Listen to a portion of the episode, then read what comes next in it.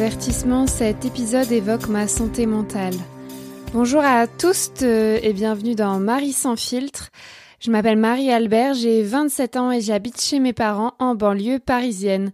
Je suis aventurière, journaliste et autrice féministe. Je me définis comme une femme cisgenre, célibataire, pansexuelle, blanche, jeune, mince, valide, athée et d'origine bourgeoise. Marie sans filtre est mon podcast intime, féministe et politique. Ici, je raconte mes expériences personnelles afin de déconstruire le patriarcat. Je sors un épisode le deuxième vendredi de chaque mois. Aujourd'hui, je vais vous raconter mon expérience en Russie. Dans ce 41e épisode, je veux parler de mon échange mon année d'échange universitaire à Moscou, que j'ai vécu entre 2014 et 2015. Mais avant de vous raconter ma vie, je cite un commentaire reçu au sujet de mon podcast, c'est mon rituel. Aujourd'hui, je veux citer Sylvain Poul qui le 24 janvier 2022 a laissé le commentaire suivant sur ma cagnotte Tipeee. Je suis trop fan de tes podcasts, surtout Marie sans filtre. Grosse baffe de sincérité et de lucidité. C'est du cru qui vient des tripes, c'est troublant, dérangeant, dégenrant. Je suis sûre que ton travail va me faire travailler et ça, c'est que du bonheur. Merci Sylvain pour ce beau commentaire, pour votre travail et pour votre soutien financier. Vous autres auditeurs, si vous le souhaitez, vous pouvez laisser un avis différent ou similaire sur mon Tipeee ou bien sur votre plateforme d'écoute, histoire que je vous lise dans le prochain épisode. Je reviens maintenant au sujet du jour, je pars vivre un an en Russie. Cet épisode a été initialement enregistré le 9 mars 2021, il y a un an, à Alençon en Normandie. Il a déjà été diffusé dans un autre podcast qui s'appelle le podcast Les Aéronautes, animé par Clara, Johanna et Aora pour l'association ornaise Découve Verte. Euh, donc il a été diffusé initialement le 15 mars 2021. Dans cet épisode, vous m'entendrez exceptionnellement répondre aux questions d'autres personnes que moi-même, à savoir ma sœur Clara, donc, et sa collègue allemande Johanna, qui travaillaient toutes les deux en service civique dans cette association découverte à l'époque et produisaient le podcast Les Aéronautes. Voilà, j'espère que vous avez compris. Euh, l'émission est très complète au sujet de mon année en Russie, de mes galères et de mes joies. Bonne écoute Bonjour et bienvenue pour un nouvel épisode des Aéronautes, notre podcast dédié au voyage. Je suis Clara, volontaire en service civique. Et moi, je suis Johanna, volontaire allemande chez l'association Découverte. Bonjour. Euh, dans notre podcast, nous avons déjà eu beaucoup de personnes qui ont parlé de leur expérience internationale merveilleuse, mais il y a aussi l'autre côté des choses. Parfois, le séjour à l'étranger ne se passe pas complètement comme prévu. Quand on écoute les témoignages que nous avons déjà recueillis dans d'autres épisodes et que je vous encourage à aller écouter, on a l'impression qu'une expérience à l'étranger, c'est des arcs-en-ciel et des licornes de bout en bout. Aujourd'hui, notre invitée, Marie, vient, vient nous raconter son expérience à Moscou, où elle a effectué une année d'études et va nous expliquer ce qu'elle retient de cette expérience après plusieurs années. Bonjour Marie. Bonjour. Bonjour. Euh, Est-ce que tu peux te présenter brièvement? Bonjour, euh, je m'appelle donc Marie, j'ai 26 ans, j'habite à Alençon et je suis aventurière, euh, journaliste et autrice euh, féministe. Euh, donc voilà, je travaille comme indépendante de chez moi et j'aime beaucoup voyager. Et euh, à Moscou, quand est-ce que tu es partie? Donc je suis partie à Moscou en échange universitaire en 2014-2015 euh, parce que j'étais en études à Sciences Po Lille. Et donc en troisième année à Sciences Po Lille, on était obligé de partir à l'étranger. Donc moi, comme j'étais passionnée par le russe, par la Russie, j'avais choisi dès le début de partir à Moscou. Enfin, il n'y avait pas beaucoup de choix. Il y avait soit Moscou, soit Saint-Pétersbourg. Et à Moscou, les cours étaient en russe. Et du coup, je voulais, euh, je voulais progresser un maximum. Du coup, je suis partie à Moscou pendant un an, de septembre à juin, euh, donc 2014-2015. Euh, Ça veut dire que tu savais déjà parler un peu de russe avant? Ouais, en fait, j'ai commencé le russe au lycée en seconde. Et euh, j'avais une prof incroyable. Et du coup, j'ai adoré le russe. C'était une LV3, donc c'était ma troisième langue.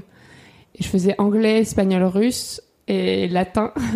et du coup, euh, comme j'ai passé un bac littéraire, j'ai fait spécialité russe. Et après, à Sciences Po, j'ai continué à faire du russe. Et donc, pour moi, c'était évident que j'allais partir en Russie parce que j'étais déjà allée, que je trouvais ça incroyable et que j'allais progresser en russe et que tous mes cours seraient qu'en russe. Donc, je devrais écrire des dissertations en russe. Enfin, J'avais trop hâte.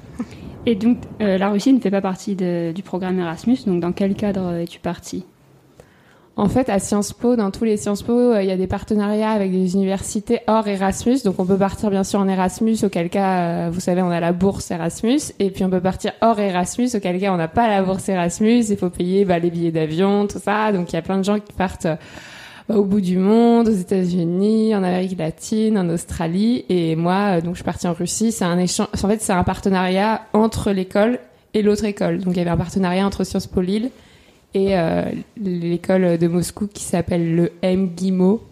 C'est un Sciences Po à la russe, quoi. Et du coup, comment tu as financé tes études là-bas? Bah du coup euh, les études elles étaient gratuites enfin je veux dire c'était c'était un échange donc il n'y avait pas de, de, frais à payer je devais, je devais payer juste Sciences Po donc ça c'est mes parents euh, qui sont riches et qui m'ont payé toutes mes études de 18 ans à 24 ans. Enfin à 23 donc quand j'étais à Moscou, euh, en gros, bah il y avait la résidence universitaire, on va en reparler, qui coûtait euh, aux alentours de 200 euros par mois, donc c'est beaucoup moins cher qu'un appartement en France. Et, euh, et donc après, bah, c'était l'avion que j'avais dû prendre plusieurs fois dans l'année, mais sinon la vie sur place, c'était pas, c'était comme à Lille, quoi. C'était, c'était pas hyper cher. Et puis en plus, il y avait une, c'était la crise économique, donc les, les euros étaient changer en rouble et c'était avantageux pour les étrangers comme moi. Donc ça va. Mais après, on voyageait beaucoup en Russie, donc il fallait quand même payer les, trains et tout. Euh, ça veut dire que tu as fait tes études, mais tu es voyagé aussi? Ouais, bah, je pense comme la plupart des Erasmus, surtout quand on est en Russie, c'est très tentant de, prendre le transsibérien, d'aller voyager euh, à Saint-Pétersbourg ou dans le sud. Du coup, bah, j'ai pas vraiment séché des cours. Hein. Je veux dire, on allait en, en week-end ou des fois on n'avait pas cours pour les vacances ou des fois on séchait les cours, c'est vrai. Mais du coup, oui, on a fait quelques voyages euh, et puis euh, je suis allée aussi en Europe de l'Est, par exemple en Pologne, en, Lettonie, en Ukraine. C'était trop bien. Ah, cool. Et avant de partir en Russie, comment tu imaginais ton expérience? Est-ce que tu appréhendais?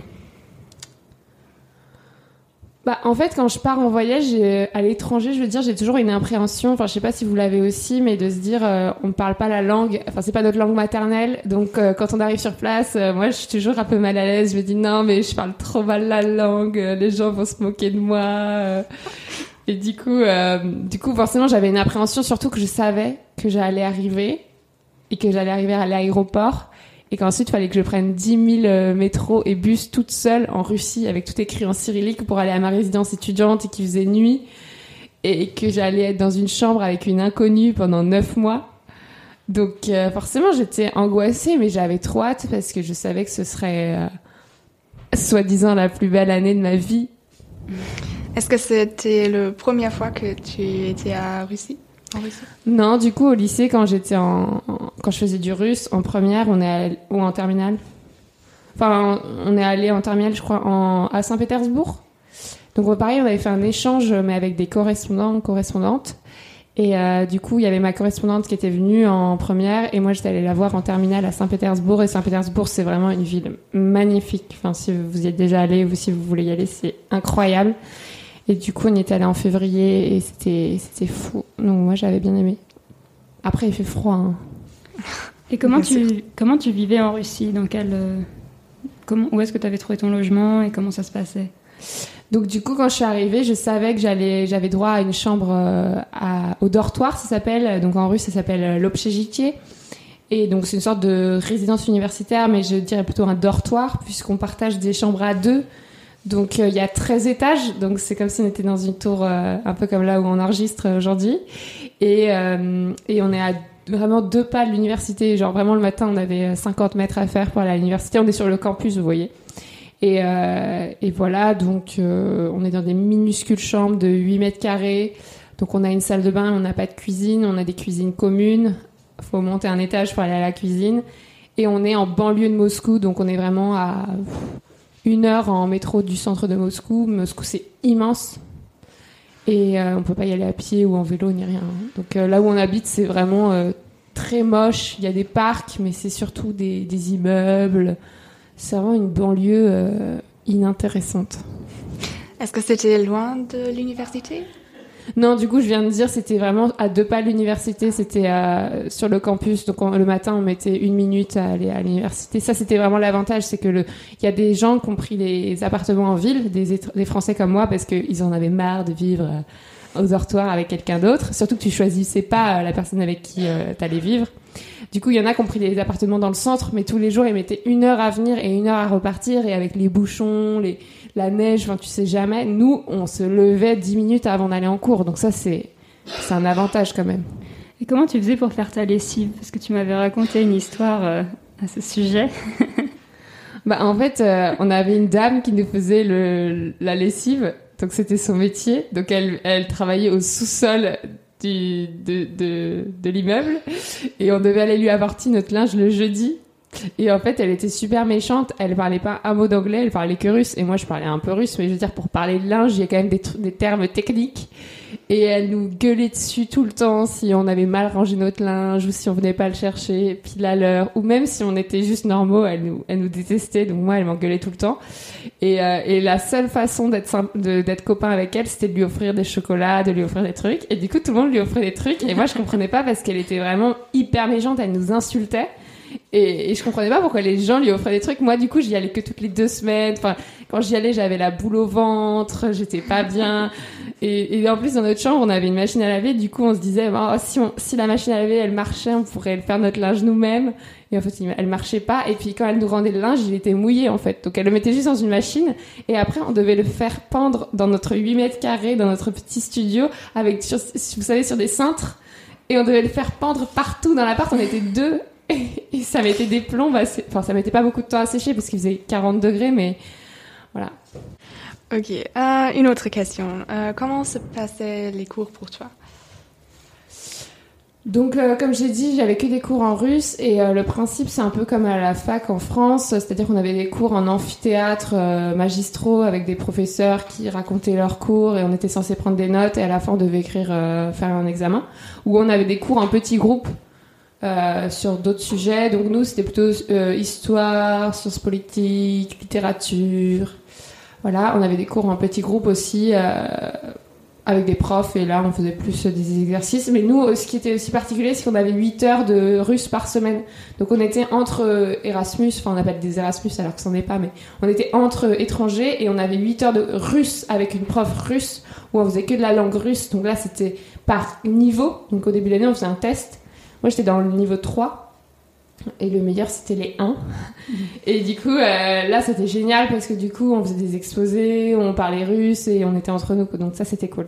Mais les autres cours, les cours magistraux, avec des, on était avec des autres Russes. En fait, nous, on suivait leurs cours, mais c'était pour les Russes. Donc on comprenait rien. Euh, c'était horrible de prendre en note les cours. Les examens, c'était un enfer. Moi, écrire des dissertations en russe, je mettais des jours et des jours. Enfin, c'est c'est une des langues les plus difficiles au monde. Enfin, c'est c'est infernal avec les déclinaisons, les verbes et tout.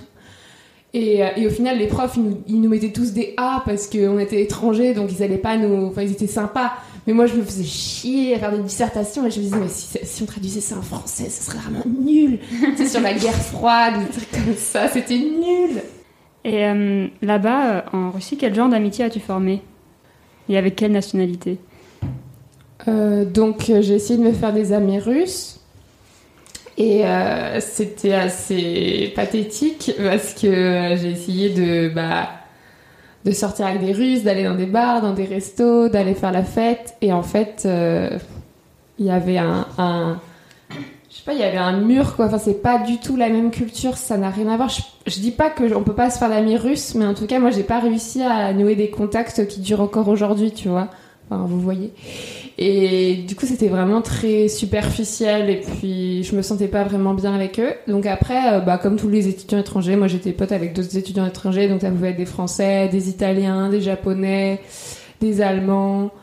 Et, euh, notamment, bah, je vivais avec une Allemande dans ma chambre et euh, Anne-Catherine. Et du coup, elle, c'était un peu ma meilleure amie parce que bah, parce qu'on était tout le temps ensemble, quoi. Donc, ouais, je me suis fait des bons potes et il y en a certains à qui je parle encore aujourd'hui. Et euh, si tu dois donner une définition ou explanation, quelle est la différence entre des amitiés entre Français et des amitiés entre des étrangers? Bah, bah, avec les Français, c'était facile parce que du coup, on parlait français, on avait la même culture, on venait souvent de Sciences Po tous, donc euh, on avait des points communs. Après, il y avait plein de Français qu'on détestait. Enfin, les Français, c'était vraiment les, les gens qui étaient les plus prétentieux, euh, qui avaient pris leur appartement dans le centre, qui faisaient des grandes fêtes. Donc moi, j'étais plutôt euh, amie avec un ou deux Français maximum parce que les autres, ils, étaient hyper prétentieux. Et puis les autres étrangers, non, c'était des rapports pareils. Enfin, je veux dire, bien sûr, il y a la langue, donc des fois on parlait en anglais, des fois on parlait en russe. Mais, euh, mais non, on faisait plein de voyages, on s'éclatait, on faisait la fête. toutes les semaines, on allait dans les chambres euh, les uns des autres. Et, euh, et on était dans, donc dans, un minuscule, une minuscule chambre à 15, 20, 30. Et on buvait, on buvait, on buvait. Et, et à un moment donné, il y avait la mhm. commandante. Dans la commandante, c'était la, celle qui gérait le dortoir, qui venait toquer et qui nous insultait, qui nous engueulait, qui nous prenait en photo parce qu'on n'avait pas le droit de faire la fête. Enfin, on avait l'impression d'être en maternelle, quoi. Enfin, on était vraiment, euh, c'était la police. Pareil, à l'entrée du dortoir, il y avait un, il y avait un, sas de sécurité, donc un tourniquet, donc il fallait montrer son badge à la sécurité. Il y avait jour et nuit quelqu'un qui vérifiait qu'on appartenait bien au dortoir. Donc on pouvait faire venir personne. Donc par exemple, si t'as ton copain qui vient, bah il peut pas dormir là. Enfin, c'était impossible. Donc on était vraiment comme des enfants. Euh, quelle est la différence entre la vie étudiante en France et celle à l'étranger, en Russie? Euh, euh, avec, vous voulez dire entre ma vie étudiante oui. ici et là-bas, c'est que euh, bah, en France, euh, forcément, j'étais à Lille, à Sciences Po Lille, et on, c'est une petite ville, donc on faisait tout à pied et on avait tous des apparts, donc on était vraiment indépendants et, et on faisait la fête, mais après on rentrait chez nous, c'était facile.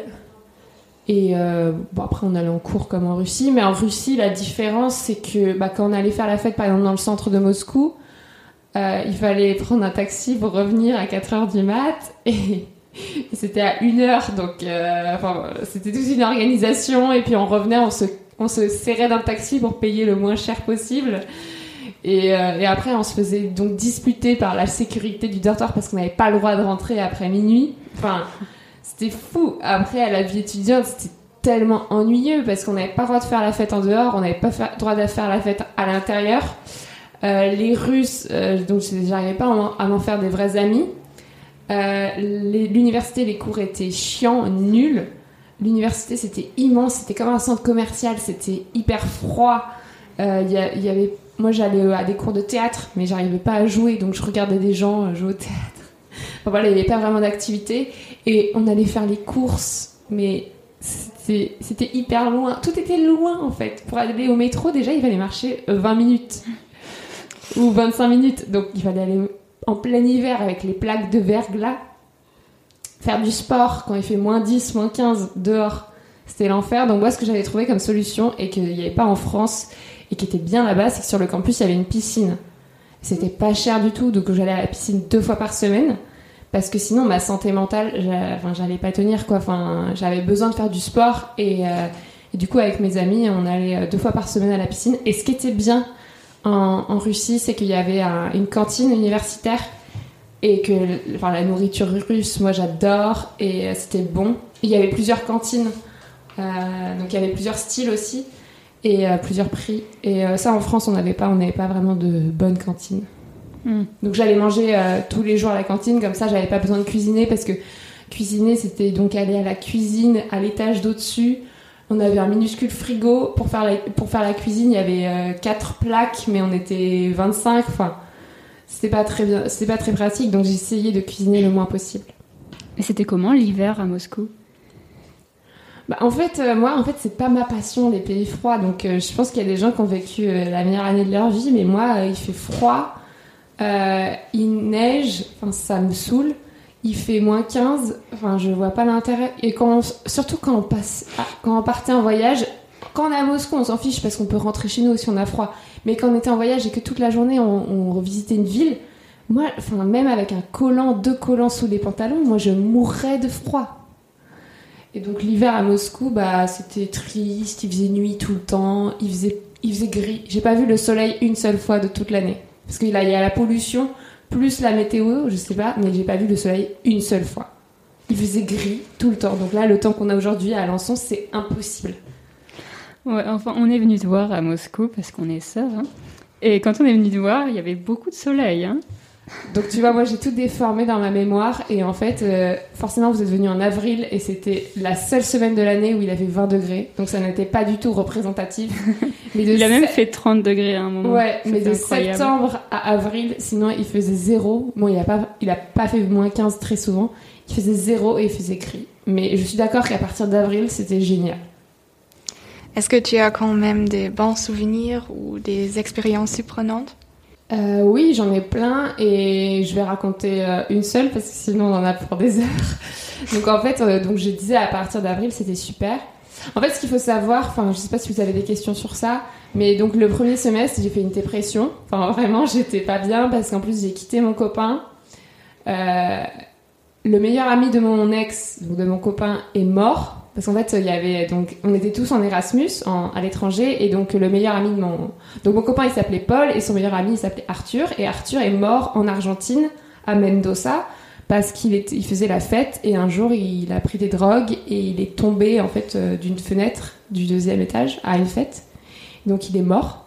Donc euh, Paul m'a écrit alors qu'on n'était plus ensemble pour me dire bah Arthur est mort donc c'était horrible. Euh, enfin même, enfin moi je connaissais bien Arthur quoi. Et puis de savoir aussi que Paul était en deuil. Et du coup après on s'est remis ensemble Paul. Mais le premier semestre avec l'arrivée de l'hiver, le fait qu'avec ma coloc, puisque je vivais avec une Allemande, ça se passait hyper mal parce qu'elle était hyper toxique. Euh, mais même avec n'importe qui ça se serait passé mal parce qu'on était dans une chambre euh, à deux, c'était pas possible. Le fait que voilà les cours c'était décevant, que c'était en banlieue de Moscou, enfin tout ce que je vous ai raconté. Donc moi la première semestre j'ai fait une dépression. Et le deuxième semestre, je me suis dit, là, je vais m'éclater. Donc le deuxième semestre, j'allais tout le temps en voyage. Je partais tout le temps, j'allais voir Paul euh, donc euh, en Lettonie, en Ukraine, en Pologne. Et en juin, donc l'expérience que je voudrais raconter, c'est qu'en juin, je suis partie toute seule pour la première fois de ma vie. Et je fais un podcast euh, qui s'appelle Marie sans filtre et je vais raconter ça aussi dans mon podcast parce que je voyage seule et la première fois que j'ai voyagé seule, c'était en juin, donc 2015. Et en fait, euh, donc euh, malheureusement, il y avait eu la guerre avec l'Ukraine, vous savez, dans le Donbass, et donc la Russie a annexé la Crimée. Donc la Crimée, c'est vraiment la partie, euh, je sais pas si vous voyez où c'est, sur la mer Noire. Et donc moi, c'était bien pour moi que la Russie annexait la Crimée parce que je pouvais y aller en avion sans visa. Et c'était pas cher du tout l'avion. Donc en juin, personne voulait y aller avec moi parce que bah, j'avais demandé quand même aux autres étrangers. J'avais plus court. Et je me suis dit, mais en fait, pourquoi j'attendrais que quelqu'un vienne avec moi Donc j'ai pris un billet d'avion, je suis partie en Crimée, je parlais déjà bien russe, et j'ai fait le tour de la Crimée pendant une semaine toute seule, et ça a changé ma vie, enfin c'était incroyable. Et euh, j'ai rencontré plein de gens, il faisait 25 degrés, je me suis baignée dans la mer, enfin... C'était, la, la, la, Crimée, j'ai trop hâte d'y retourner, c'était magnifique. Donc euh, ça, je raconte ça comme expérience parce que en soi, c'était en Russie, quoi. Et tu peux nous parler des autres voyages que tu as fait aussi? Où est-ce que tu es allé? Comment? Donc je suis retournée à Saint-Pétersbourg euh, pour voir une amie, parce que j'avais une amie qui était en Finlande, à Turku, et euh, de, Finlande, elle avait le droit de prendre le bateau pour venir à, Saint-Pétersbourg sans visa, pendant 48 heures, du coup, 72 heures. Et du coup, on a visité euh, Saint-Pétersbourg, elle, ne connaissait pas, c'était super. Et puis avec d'autres amis de, Moscou, là on a fait, bah ça vous connaissez pas, mais on a fait toutes les villes autour de Moscou qui sont super belles et super touristiques. Euh, Yaroslav, l'anneau doré. Voilà. Et puis après, on est allé à Kazan, donc c'est beaucoup plus à l'est, et on a pris le transsibérien pour y aller, donc on dormait dans des couchettes euh, sur le train, dans le train. Et donc on est allé à Kazan, qui est une super ville aussi. Et donc après, donc ça c'était super de voyager avec les gens de ma fac. Et puis après aussi, euh, donc comme je vous ai dit, je suis allée en, Ukraine, je suis allée à Kiev, c'était trop beau. Euh, je suis allée en Pologne, euh, à Varsovie, à Cracovie et à Gdansk, au bord de la mer, c'était génial. Je suis allée en Lettonie, à Riga, c'était trop beau, il y avait plein de neige et c'était trop beau. Voilà. Ah oui, t'as as, fait un petit tour. En fait, je prenais beaucoup le bus et le train. J'ai pas pris l'avion pour tous les trucs que je raconte, sauf la Crimée. Et euh, c'était pas du tout cher. Et je prenais le bus pendant 18 heures d'affilée. Enfin voilà. Mais c'est complètement différent en comparaison avec mon expérience maintenant. Parce que voyager, c'est un peu difficile maintenant. Ouais, ma pauvre, c'est horrible. Mais ok. Est-ce que, bah, du coup, on a cru comprendre qu'il y avait plein de choses qui ne se sont pas passées comme tu l'avais imaginé. Mais est-ce que tu as regretté des choses Est-ce que tu as regretté d'être parti, d'avoir choisi cette destination ou, d'avoir choisi de dormir dans, ce dortoir ou... Ouais, bah en fait, je pouvais pas. Enfin, moi, je regrette pas beaucoup de choses dans ma vie parce que je pouvais pas savoir. Donc, euh... puis c'était pas vraiment facile de louer un appartement à Moscou euh, toute seule. J'aurais payé 600 euh, euros. Euh. Enfin, je sais même pas comment on trouve un appartement quand on est étranger, puis faire tout le transport tous les jours pour aller à la fac. Je suis pas sûre que je l'aurais mieux vécu en fait. Mais c'est sûr que je regrette. Enfin, j'ai pas du tout aimé vivre dans ce dortoir. Les avantages du dortoir, c'est que j'étais avec tous mes amis, puisqu'on pouvait se retrouver hyper facilement. Mais, euh, mais moi, avec ma coloc, ça s'est assez mal passé. Et euh, voilà, je, je regrette. Enfin, je regrette en fait que ça, que ça soit le fonctionnement traditionnel en Russie. Euh, parce qu'en fait, il n'y avait pas que moi qui vivais avec, avec une personne. C'est-à-dire que même les Russes, quand ils sont en résidence universitaire, ils partagent leur, leur chambre des fois avec quatre personnes. Ou six. Et non, pas quatre Enfin, des fois, ils dorment dans la même chambre et ils sont quatre. Hmm. Alors que nous, on était deux. Donc nous, on était favorisés. En plus, eux, ils sont quatre, mais dans des dortoirs à l'autre bout de Moscou. Nous, on était vraiment hyper favorisés. On était au rez-de-chaussée.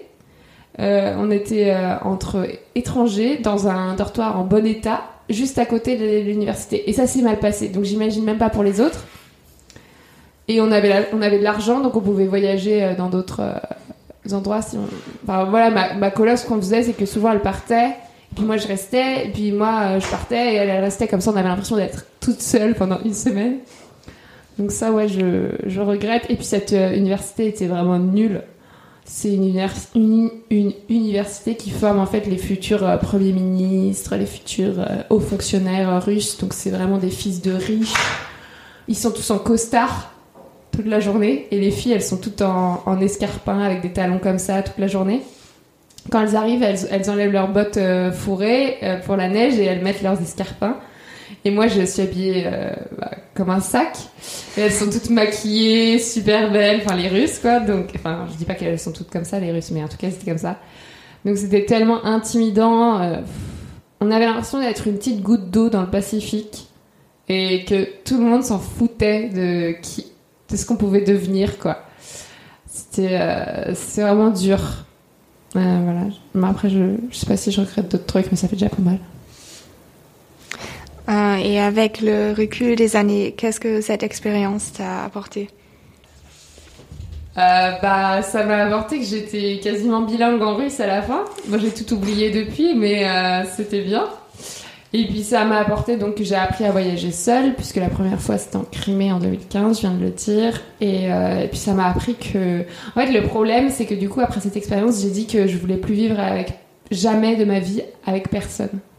Donc je me suis dit, je vivrai jamais en coloc, faut que je vive toute seule toute ma vie, parce que euh, je suis insupportable. En fait, je me suis vraiment mis ça comme responsabilité, que c'était de ma faute si je l'avais mal vécu, c'est que je suis pas faite pour vivre en coloc. Alors qu'en fait, pas du tout. C'est juste que je ne suis pas faite pour vivre dans la même chambre qu'une femme qui a 50 ans plus que moi et qui passe son temps à me dominer. Donc, euh, du coup, après, j'ai perdu beaucoup de temps à vivre toute seule à Lille, à Paris et à pas aimer ça parce que vivre seule, c'est quand même dur. Et puis après, maintenant, je me vis avec ma sœur en coloc et ça n'a, rien à voir en fait de vivre avec quelqu'un qui est bienveillant, quelqu'un qui a sa propre chambre, quelqu'un qu'on peut quitter si ça se passe mal. Là, en Russie, j'avais juste, enfin, j'aurais pu partir, mais j'avais nulle part où aller, quoi. Et, euh, et surtout, ce qui est fou, c'est qu'on nous avait dit au début, si ça se passe hyper mal avec notre coloc, on peut toujours changer de coloc. Mais en fait, on sait jamais sur qui on va tomber. Et c'était hyper raciste parce qu'en gros, c'était bien de vivre avec euh, une Allemande et une Française, mais on, se disait toujours entre nous, on était hyper raciste, on se disait, toujours entre nous, mais le pire qui pourrait nous arriver, c'est de vivre avec une chinoise ou avec une russe, parce que voilà, la culture est différente. Euh, c'est hyper raciste. Et du coup, moi, je me disais, ah, ça va, je vis avec une allemande. Bah, oui, vous êtes française et allemande, par exemple, et donc, euh, bah, on, a, on a la même culture, voilà, on est toutes les deux féministes. Et en fait, c'était absurde parce que du coup, on n'osait pas changer de colloque parce qu'on se disait, ça se trouve, je vais tomber sur pire. Quel conseil donnerais-tu à quelqu'un qui s'apprête à partir en échange universitaire à l'étranger et qui prépare son départ? Euh, bah... Ou qui hésite à y aller, ou qui... Mais en fait, on peut pas vraiment donner de conseils parce qu'on sait jamais comment ça va se passer. En plus, moi, je connais euh, l'endroit où je suis allée, donc le MGIMO à Moscou, mais je connais pas les autres universités, les autres pays. Donc, euh, enfin, je dirais juste s'informer sur comment c'est sur place, quelles sont les conditions d'hébergement, le prix, si on va être qu'avec des étrangers ou qu'avec des, pays, des gens du pays ou qu'avec des Français, s'informer sur les cours, enfin, juste s'informer, mais après je sais pas ce que tu veux dire. Euh, enfin, je suis pas vraiment. Euh, je vais pas dire aux gens euh, non, ne partez pas si c'est un pays trop différent du vôtre. Mhm. Forcément, si toi tu vas en Finlande, bah c'est plus ou moins la même culture européenne, alors que la Russie ou si on va en Chine ou dans des pays comme ça, c'est. Je pense que c'est hyper difficile et. En fait, moi, j'ai le projet de retourner en Russie, mais voilà, je me demande vraiment avec qui je vais vivre, où je vais vivre, parce que c'est compliqué de trouver un endroit où vivre quand t'es pas du pays. Moi, c'était pratique. Je, suis arrivée, j'avais une chambre au dortoir, quoi, et c'était pas cher, mais c'est compliqué de prévoir quand on part dans des endroits aussi différents. Je pense qu'il faut être prêt à vivre quelque chose de difficile et de prendre que le positif parce que on peut jamais s'attendre à ce qui va se passer. Et puis si ça se passe trop mal, euh, savoir aussi dire stop et, repartir chez soi. Enfin, je veux dire, euh, euh, des fois, on se fait du mal. Je me rappelle qu'à un moment, j'étais tellement mal que je pleurais euh, en Skype avec mes parents et, et, je me disais, j'ai plus envie d'être ici, j'ai plus envie d'aller en cours et je me suis forcée à rester, à aller en cours. Peut-être qu'à ce moment-là, j'avais envie, à ce moment-là, j'avais envie d'aller dans un autre pays, enfin de rentrer ou quelque chose comme ça. Et mes parents m'ont dit non, tu restes et tout. Et du coup, enfin, je sais même plus s'ils m'ont dit ça, mais en tout cas, je suis restée et je me dis peut-être des fois c'est bien aussi de faire une pause. Enfin, on n'est pas obligé de de vivre euh, son expérience à fond et de rester 24 heures sur 24. Et d'ailleurs, au second semestre, c'est ce que j'ai fait. J'ai voyagé plus, je suis moins allée en cours. Euh, j'ai plus essayé d'être amie avec des Russes. Enfin voilà, en fait, le conseil que je donnerais, merci, c'est plutôt de pas se forcer à, à s'assimiler au pays, quoi. Moi, j'avais vraiment ce truc, il faut que j'ai des amis russes, il faut que j'ai un copain russe, il faut que je vive dans le dortoir, il faut que j'aille en cours, il faut que je sois bilingue en russe. Et à la fin, j'ai dit, bah non, c'est pas grave si je suis amie avec des Françaises. En fait, j'avais cette culpabilité d'être amie avec des Français. Enfin, j'étais vraiment dans le syndrome de la bonne élève. Et du coup, j'avais, à la fin, non, je, voyageais, j'étais amie avec des Français, j'arrêtais d'être amie avec des Russes, et, j'arrêtais d'aller en cours si je sentais que le cours, il me servait à rien. Et, et du coup, j'ai vécu une meilleure année. Je pense qu'il faut s'écouter et, et, profiter euh, des avantages de là où on est, quoi. C'est drôle parce que, parce que du coup, quand tu étais en Russie, c'était en 2014, c'est ça? Et moi, j'avais 15 ans et on n'était pas si proches à l'époque, du coup, je, on se parlait pas trop et je me rendais pas compte que ton expérience était vraiment pas ouf. Mais du coup, ça m'a donné envie de partir en Erasmus. Ah bon? Ouais, parce que de, tout ce que je voyais, ça avait l'air cool.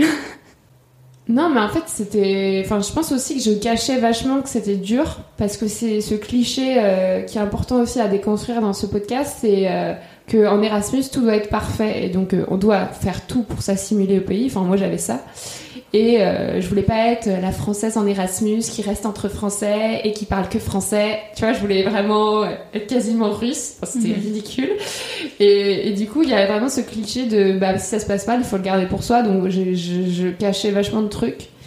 Et, euh, et aujourd'hui, c'est sûr que quand j'en parle, les gens se disent mais c'était horrible. Alors qu'en mhm. fait, moi, j'exagère tout. Donc, c'était c'était supportable. C'est juste que j'ai quand même fait une dépression et que et que c'est pas le pays où je préfère vivre. En fait, c'est paradoxal parce que moi j'adore toujours la Russie, j'adore l'histoire russe, la culture russe, j'ai fait tous les musées, euh, j'adore la langue, je trouve ça magnifique.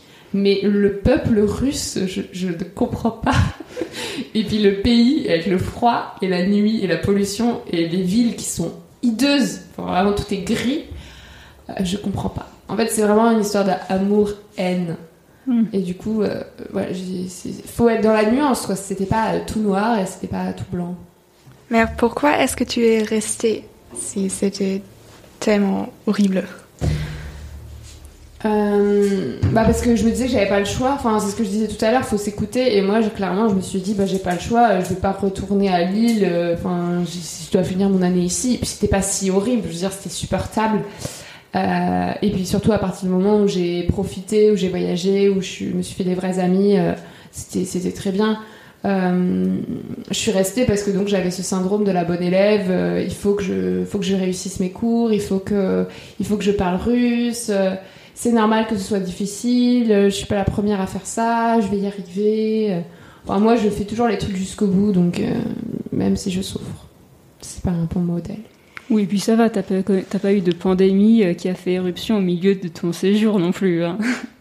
non, j'ai pu voyager jusqu'à la fin. eh ben, merci Marie d'avoir participé à cet épisode. Merci à vous. Et puis on se retrouve dans deux semaines pour un épisode suivant des aéronautes.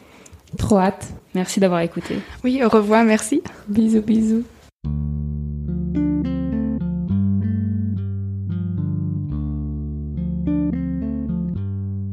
Voilà, c'est la fin de l'épisode des aéronautes dans lequel je raconte mon expérience d'étudiante française en Russie. Je remercie ma sœur Clara et sa collègue Johanna pour leur intérêt et leur écoute. Merci aussi de me permettre de rediffuser cet épisode dans mon podcast Marie sans filtre. Si le sujet du voyage, du volontariat à l'étranger ou des études en Erasmus vous intéresse, je vous invite fortement à taper les aéronautes, les aéronautes sur votre plateforme d'écoute et à découvrir les autres épisodes du podcast qui traitent entre autres d'interrail, d'autostop, de workaway, de woofing. J'espère que vous comprenez ce que je dis. Sinon, allez écouter les aéronautes. En Espagne, en Italie, en Allemagne, en Tunisie ou beaucoup plus loin. Mention spéciale à l'épisode intitulé Voyager à travers l'Europe de la guerre froide, dans lequel ma mère, oui, vous avez bien entendu ma mère, Marilyn, raconte sa traversée solo de l'Europe et de l'Allemagne en train dans les années 80 jusqu'à Berlin-Est, en RDA. Euh, juste avant la chute du mur et la fin de la guerre froide. C'est une grande badass, on se demande pourquoi je suis sa fille. Cet épisode a été diffusé le 12 avril 2021, donc dans le podcast Les Aéronautes. Vous trouverez toutes les références que je viens de citer dans la description de cet épisode de Marie sans filtre. Pour revenir une dernière fois sur la Russie avant de vous quitter, je veux ajouter deux, trois choses au sujet de mon année là-bas entre 2014 et 2015. Donc dans l'épisode que vous venez d'écouter, je raconte que au début de mon année en Russie, j'ai quitté mon ex, euh, j'ai quitté mon copain Paul et qu'après son meilleur ami Arthur euh, décède et que je me remets avec Paul en couple et que je vais le voir plusieurs fois en Europe de l'Est pour passer du temps avec lui pendant que lui étudie en Erasmus à Varsovie en Pologne. Ce qu'il faut savoir, c'est que j'ai déjà publié un épisode de podcast dans lequel je raconte que euh, mon copain est violent avec moi, que je subis des violences conjugales. Euh, je mets aussi la référence de l'épisode en question dans la description de cet épisode. Mais euh, si vous l'avez pas écouté ou si vous n'avez pas fait le rapprochement, c'est la même personne. C'est-à-dire qu'en fait, quand j'étais à Varsovie en Pologne pour voir euh, mon mec qui s'appelle euh, Paul Boulben en 2015 notamment. Euh, c'est là-bas que j'ai subi des violences conjugales de sa part, des violences physiques, des violences psychologiques et que en fait on allait en soirée et quand on était alcoolisé et que j'avais le malheur de parler à un autre homme, il faisait des crises de jalousie et il se mettait à me fuir, à m'abandonner en plein milieu de la ville que je ne connaissais pas, euh, à me jeter des objets dessus, à me tirer par les vêtements, à me dire que c'était de ma faute, à m'insulter, à me crier dessus. Et euh, une fois, il a même inventé qu'il avait tué quelqu'un pour expliquer sa violence. Oui, tu comprends, je suis violent avec toi parce que je viens de tuer quelqu'un dans la rue et que je viens d'être agressé. Voilà, alors qu'il n'avait tué personne. Euh, donc euh, voilà, c'était assez violent. Ces deux épisodes qui sont passés pendant mon année en Russie, alors que j'étais en vacances chez lui à Varsovie en Pologne. Euh, c'est pas représentatif de mon année en Russie, mais je voulais juste ajouter ça à cet épisode puisque en ce moment on en parle de plus en plus, mais les violences conjugales qui touchent les jeunes femmes, c'est un vrai sujet. On est beaucoup plus euh, sujette, enfin on est beaucoup plus susceptible de, subir des violences conjugales en fait quand on est jeune. Et pourtant personne n'en parle. Et pourtant voilà je ne vivais pas avec mon copain. On était juste en vacances ensemble. Et euh, voilà avec l'alcool tout ça. Ça dérapait. Mais bref je suis restée avec Paul encore un an après ça. Je l'ai quitté en 2016 Et pour revenir à la Russie, euh, j'ai pas raconté dans le podcast des aéronautes mes histoires de sexe parce que c'était pas vraiment le lieu. Mais en Russie, quand j'étais pas avec Paul, j'ai eu des hum, relations euh, sentimentales et sexuelles avec des Russes et c'était un enfer. Genre, euh, je vais pas tout raconter, mais bref, euh, ça revient au fait qu'on n'a pas la même culture et qu'on n'arrivait pas à communiquer. Et notamment, euh, j'avais été en boîte de nuit, j'avais flashé sur un mec et j'étais convaincue que c'était l'homme de ma vie parce que je l'avais vu. Dès que je l'ai vu en boîte de nuit, je me suis dit c'est l'homme de ma vie. Et après, j'ai couché avec lui, c'était une catastrophe. Et le lendemain, euh, je suis rentrée chez moi, j'avais une entorse à la cheville. Et euh, enfin pas à cause de lui. Hein. Et après, il m'a, il m'a pas harcelé, mais un peu. Enfin, il voulait me revoir. Donc c'était à chier. Après, euh, je suis sortie avec un mec de ma fac du MGIMO et en fait, euh, il voulait pas coucher avec moi parce qu'il était croyant. Et euh, je sais même pas. Enfin, quand on était ensemble, on n'était même pas à l'aise. C'était même pas. Enfin, moi, je l'ai pécho, mais mais en fait, on n'était pas à l'aise ensemble et et on n'arrivait pas à communiquer et on s'engueulait tout le temps. Enfin, c'était horrible et on ça duré genre juste quelques semaines. Enfin, c'était vraiment horrible. Euh, je crois qu'on s'est largué, il m'a largué dans une station de métro. Enfin, voilà. Et après, il y a un autre épisode de Marie sans fil dans lequel je raconte ça. Ça s'appelle Mon ex plan cul me cyber harcèle. Et en fait, quand j'étais en Russie, je suis allée à Kazan, je raconte dans l'épisode, et j'ai rencontré un mec à Kazan et j'ai, je l'ai pécho. Et en fait, quand je suis revenue à Moscou, je pensais qu'il allait rester à Kazan, et en fait, il m'a poursuivi à Moscou. Enfin, c'était un délire. Genre, il m'a harcelé, euh, bah, sur euh, les réseaux sociaux, mais il est aussi venu à mon dortoir à Moscou, m'attendre devant le dortoir pendant des jours. Euh, il est venu dans les bars où je sortais. Enfin, c'était horrible et je pouvais rien faire. Et euh, du coup, je me réfugiais dans la dans l'université parce qu'il y avait des badges pour entrer dans l'université, donc il pouvait pas rentrer dans mon dortoir ou dans l'université. Et mes potes, j'avais un pote qui m'avait dit que c'était bien de ma faute, j'avais qu'à pas, c'était ma faute parce que je l'avais pécho, et donc maintenant c'était ma faute s'il me poursuivait enfin n'importe quoi. Et il m'a et il m'a harcelé pendant des années, c'est-à-dire que encore aujourd'hui de temps en temps, il se pointe sur des réseaux sociaux, il se crée un nouveau profil alors que je l'ai bloqué partout. Il se crée un nouveau profil et il va me suivre sur Facebook, Instagram ou Twitter. Bon là, ça fait quelques années que j'ai pas une nouvelle, mais je sais que toute ma vie, ce mec sera dans l'encornure. Enfin, pourra me, me sauter dessus. Et d'ailleurs, c'est pour ça que j'ai aussi peur de retourner en Russie parce que ce, ce mec est vraiment un harceleur. Voilà euh, Je raconte... Euh, donc, voilà, j'ai eu des expériences sentimentales et sexuelles catastrophiques avec des hommes cis hétéros russes. Et je raconte d'autres histoires euh, sur mon blog de l'époque. Si ça vous intéresse, ce blog s'appelle polamoskva.wordpress.com. Pareil, je mets la ref en commentaire du podcast. Vous pouvez aller lire mes articles. Voilà, c'est la fin de l'épisode avec tous ces beaux souvenirs.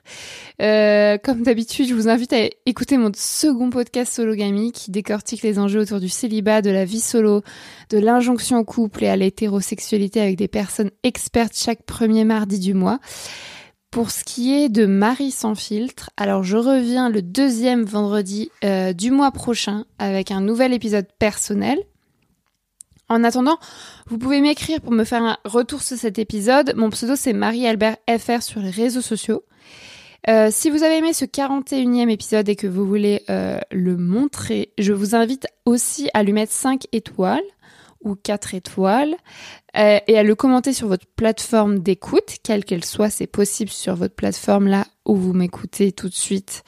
Donc pas d'excuses, vous pouvez le faire, s'il vous plaît, s'il vous plaît. Ça m'aidera à référencer Marie sans filtre et à ce que plus de personnes l'écoutent. Ce mois-ci, je veux remercier les personnes aussi qui euh, soutiennent financièrement mon travail. Euh, merci à Abdel, Elsa, Manon, Lauriane, Aristide, Mathilde, Kevin, Fania, Lou, Héloïse, Thomas, Mathieu, Blandine, Tara, Florian, Elsa et Emery pour leurs dons réguliers à ma cagnotte Tipeee. Chers auditeurs, si vous aussi vous souhaitez soutenir et rémunérer une partie de mon travail, vous pouvez vous rendre sur la page de cette cagnotte dont j'ai mis le lien dans la description de cet épisode pour me faire un don ponctuel ou récurrent. Cela m'aidera beaucoup. Merci, merci, merci. Vous pouvez aussi vous abonner à ma newsletter pour recevoir de mes nouvelles régulièrement ou irrégulièrement. Je mets le lien pour s'inscrire à cette newsletter dans la description de l'épisode. Elle est gratuite. Euh, merci au mois prochain pour un nouvel épisode de Marie sans filtre. Bisous